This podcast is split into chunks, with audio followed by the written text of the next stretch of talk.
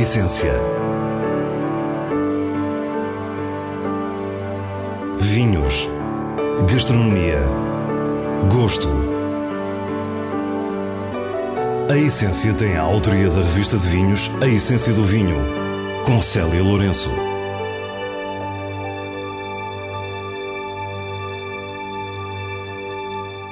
Boa noite. Regressamos de férias e trazemos dois projetos com escalas muito diferentes que espelham bem a resiliência e a atitude que o setor do vinho tem perante as adversidades. Em plena pandemia, o grupo de Fladgate Partnership abriu o espaço cultural e museológico World of Wine em Vila Nova de Gaia, enquanto em Queluz foi inaugurada a primeira loja da Paulo Laureano Vinhos. Para o final ficam as habituais sugestões da revista de vinhos e lembramos que é tempo de vindimas. Fique e descubra a nossa proposta para o que é realmente essencial. No passado dia 31 de julho, foi inaugurado o World of Wine em Vila Nova de Gaia. Trata-se de um projeto do grupo The Fladgate Partnership que se apresenta como um verdadeiro centro cultural e que vai muito para além de um museu de ou sobre vinho. Adrian Bridge, diretor-geral do grupo, recebeu-nos poucos dias antes da abertura e diz-nos quando tudo começou. Bem, para mim este projeto começou em 2013. Uh, nós contratamos uh, Broadway Malian, que, eu, que são os arquitetos em 2000, uh, início, uh, fim de 2014 e apresentámos um, a nossa primeira proposta ao Câmara Municipal no início de 2015. Adrian Bridge já tinha dado sucessivas provas do seu empreendedorismo. Corria o ano 2000 quando fica à frente da Taylor Fonseca, que com a posterior aquisição da Croft e da De La Force se transforma no grupo de Flatgate Partnership, com os vinhos do Porto Taylor, Fonseca, Croft e Cron. É também por sua iniciativa que o grupo experimenta outras áreas de negócio, como a hotelaria e a distribuição de vinhos. E se já com o projeto Hotel Yateman tinha provocado os mais céticos, também agora com o World of Wine levantou muitas dúvidas. Eu lembro bem a apresentação em junho de 2017, uh, três anos atrás, quando nós dissemos vamos abrir em 2020 e nós estamos dentro do prazo.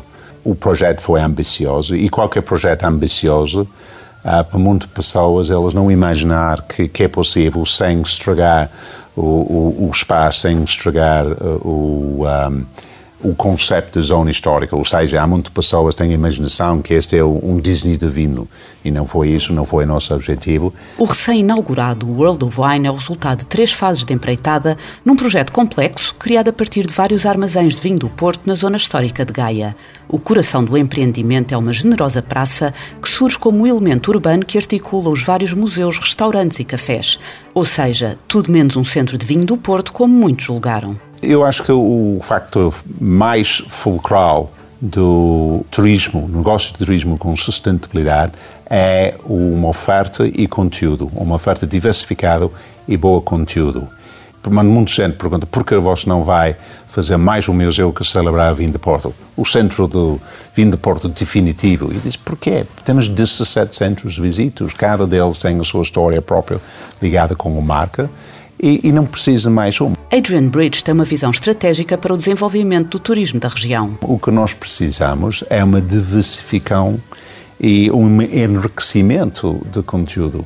E se fazemos isto, não só beneficiar nós, beneficiar os vizinhos, beneficiar o cidade de Porto, o zona histórica em Gaia e cidade de Porto de generalidade e também o parte do norte. E o raciocínio é muito claro. O base do desafio estratégico para o cidade, turismo na cidade de Porto é temos cinco meses do inverno onde é possível encontrar chuvas, ou é a probabilidade mais muito alta encontrar chuvas, não é? E, e, e também o, qual, qualquer pessoa fica com alojamento por 2,6 dias, em média. O World of Wine será por si só um motivo de visita à cidade e desta forma o nosso anfitrião acredita que as estadias irão ser prolongadas pelo menos um dia, independentemente de ser verão ou inverno. E se é possível, não só torna 2,6 para 3, alguma coisa, este aumento de duas noites para três é um, é um aumento por procura de 50%, que ajuda a sustentabilidade, sustentabilidade de todos os hotéis, mas também a capacidade de um, um centro cultural onde vai prolongar o épica. Se vai beneficiar nós, vai beneficiar o Cidade de Porto. Este mundo do vinho, tradução do inglês World of Wine, é o resultado de um investimento de 105 milhões de euros e corresponde a 55 mil metros quadrados de construção.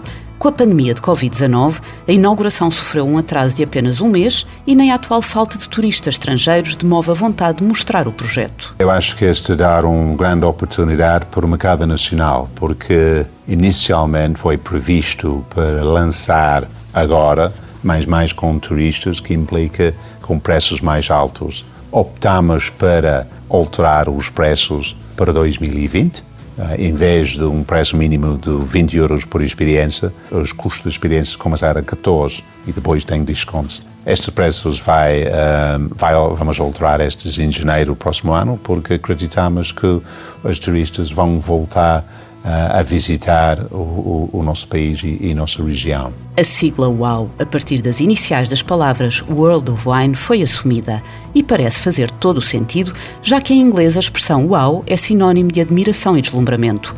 O WOW reúne seis museus: vinho, cortiça, história da região do Porto, chocolate, têxteis e moda em Portugal e ainda a coleção particular de Adrian Bridge, uma das maiores coleções privadas de copos, cuja peça mais antiga data do ano 7000 a.C.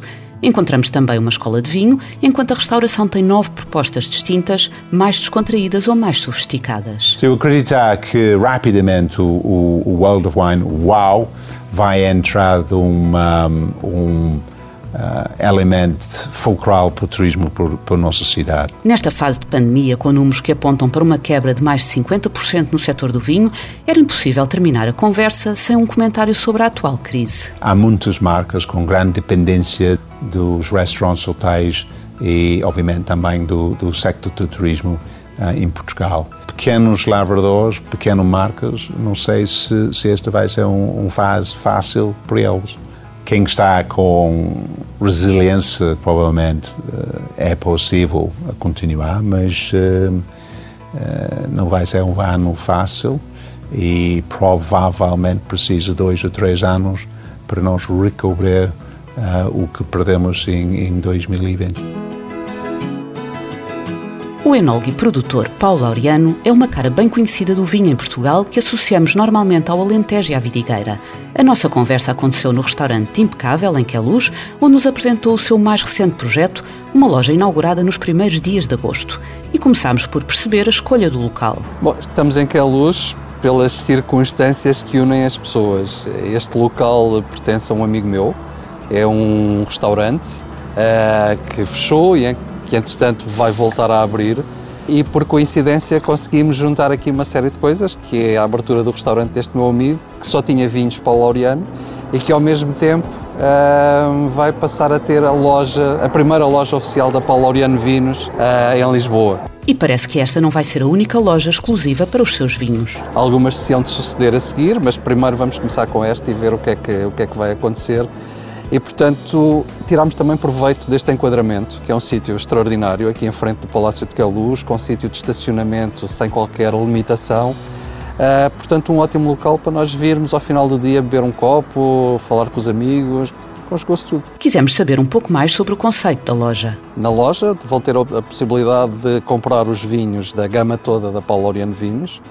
que podem ser entregues em casa, podem levar, como as pessoas eh, decidirem. Eh, a loja quer ser uma coisa muito ativa e, portanto, estar muito integrada com o restaurante e aquilo que nós queremos é que uh, depois se tire o máximo proveito possível de tudo isso. Ou seja, queremos criar momentos diferenciados. Não queremos que a loja seja exclusivamente Paulo Laureano, ou seja, os vinhos são, são Paulo Laureano, mas nós vamos ter convidados periodicamente. Sem nos falar de nomes, Paulo desvenda um pouco de quem serão esses convidados. Vamos convidar pessoas com quem eu tenho relações, que, que têm vinhos com uma filosofia que é de alguma forma semelhante àquela que, que eu também defendo, as castas portuguesas, os terroirs da eleição, e vamos convidar essas pessoas a vir defender isso aqui com as pessoas que, que hão de aparecer por aqui. Queremos tornar a loja um motivo motor dentro do restaurante, mas queremos que seja uma coisa muito ativa e diferenciadora para fazer com que o vinho chegue mais próximo das pessoas. Eu acho que às vezes nós falamos muito, muito, muito, mas esquecemos que se os vinhos não forem bebidos, se as pessoas não entenderem as histórias, não, não tiverem prazer a descobrir essas histórias, é muito mais difícil fazer chegar os vinhos realmente às pessoas. A concretização deste projeto foi atrasada uns meses pela pandemia de Covid-19 que atravessamos, mas o enólogo achou que havia chegado o um momento num misto de loucura e esperança, diz-nos. Relativamente à hipótese de ter algo semelhante na sua adega, é um projeto que não abandonou. De facto, uma, uma das lojas vai abrir na adega, uh, mas vamos esperar um bocadinho que passe este momento. Uh, mais complicado, vamos dizer assim, que passamos nesta altura, e, mas sim, este modelo também vai ser reproduzido na adega na Vidigar. Mas para isso precisamos ter gente e nesta altura não há gente. Eh, e aqui, apesar de tudo, todos os riscos que envolve a abertura de qualquer coisa nesta altura, aqui a probabilidade de ter mais gente é grande. Quanto ao restaurante impecável, é um espaço descontraído, simples na atitude e autêntico na simpatia. A cozinha vai ser uma, uma cozinha mediterrânica, com muitos petiscos. Eh, porque também o que queremos é que as pessoas que se sintam tentadas a petiscar e a provar vinhos diferentes. O que vamos tentar também é adequar uh, as emendas às épocas do ano e à sazonalidade e, e, vamos tentar adequar também isso aos vinhos que vamos libertando. Há muito que Paulo Laureano planeava concretizar um projeto que envolvesse os seus vinhos com gastronomia e diz-nos porquê. Para mim a gastronomia é uma coisa muito, muito interessante, porque o vinho é, tem uma história imensa, a gente pode ligar o vinho com muita coisa, com música, com arte, e havemos de fazer isso também mas a, gastronomia é logo a primeira coisa que liga. E nós em Portugal temos uma história tão interessante em termos de gastronomia, temos pessoas tão interessantes a desenhar gastronomia, que é uma pena não tirarmos mais e mais proveito disso. Num próximo programa voltaremos a Paulo Laureano e aos vinhos que lançou na inauguração desta sua loja. Por agora, terminamos com a sua forte convicção que a nossa identidade é indissociável da gastronomia. Eu acho que a gastronomia em Portugal é tal como o vinho, uh, uma questão cultural muito importante e nós temos que a defender. Eu sempre defendi, passo o pleonasmo, que nós temos que nos orgulhar daquilo que fazemos bem. Fazemos ótimos vinhos, temos uma viticultura extraordinária, temos uma coleção de castas como não existe em mais sítio nenhum no mundo, mas também temos uma gastronomia extraordinária.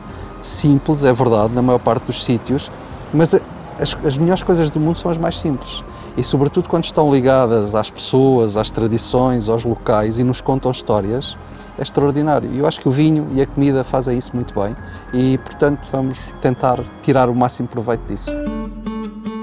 Retomamos agora as habituais sugestões do diretor da revista de vinhos, Nuno Pires, escolhidas nos selos altamente recomendado e boa compra da revista. Pegos Claros Vinha 100 anos Grande Escolha 2016 materializa a elegância do Castelo de Palmela. Produzido a partir das vinhas centenárias mais velhas da herdade, é um tinto de boa textura, sem peso excessivo. Há uma delicadeza em todo o conjunto que não esconde a frescura e a persistência final. Um vinho com potencial de guarda notório, altamente recomendado. El Penor 2016 é um rosé produzido no Dão por Julia Kemper, a partir da casta de Riga Nacional. De cor suave, tem um nariz muito puro, de fruta fresca sobre fundo floral. Trata-se de um verdadeiro rosé de primeira linha, muito fresco e elegante. Uma boa compra! Mesmo em tempo de pandemia, a natureza segue o seu curso e estamos em plena vindima uma vez mais. O enoturismo tem nesta época argumentos fortes e únicos e cada vez mais adegas abrem as suas portas. É o caso da Torre de Palma, em Monforte, no Alentejo, ou da Quinta Nova de Nossa Senhora do Carmo, no Pinhão, na região do Douro. A experiência da Vindima abrange o trabalho na vinha e na adega, e se em Torre de Palma aproveitamos também para conhecer as ruínas de uma abastada vila romana, onde há dois mil anos já se fazia vinho, a Quinta Nova sugere que cheguemos de comboio na magia da paisagem única do Val do Rio Douro. Estes são apenas dois exemplos, quando temos todo o mês de setembro e ainda alguns dias de outubro para vindimar um pouco por todo o país. E é assim, com a energia das vindimas, que nos despedimos. Para a semana, à mesma hora, teremos mais vinhos e muitas histórias contadas por quem os faz. Tenha uma boa noite.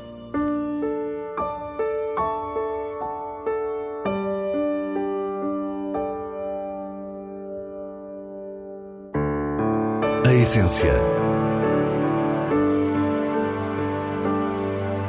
Vinhos. Gastronomia. Gosto.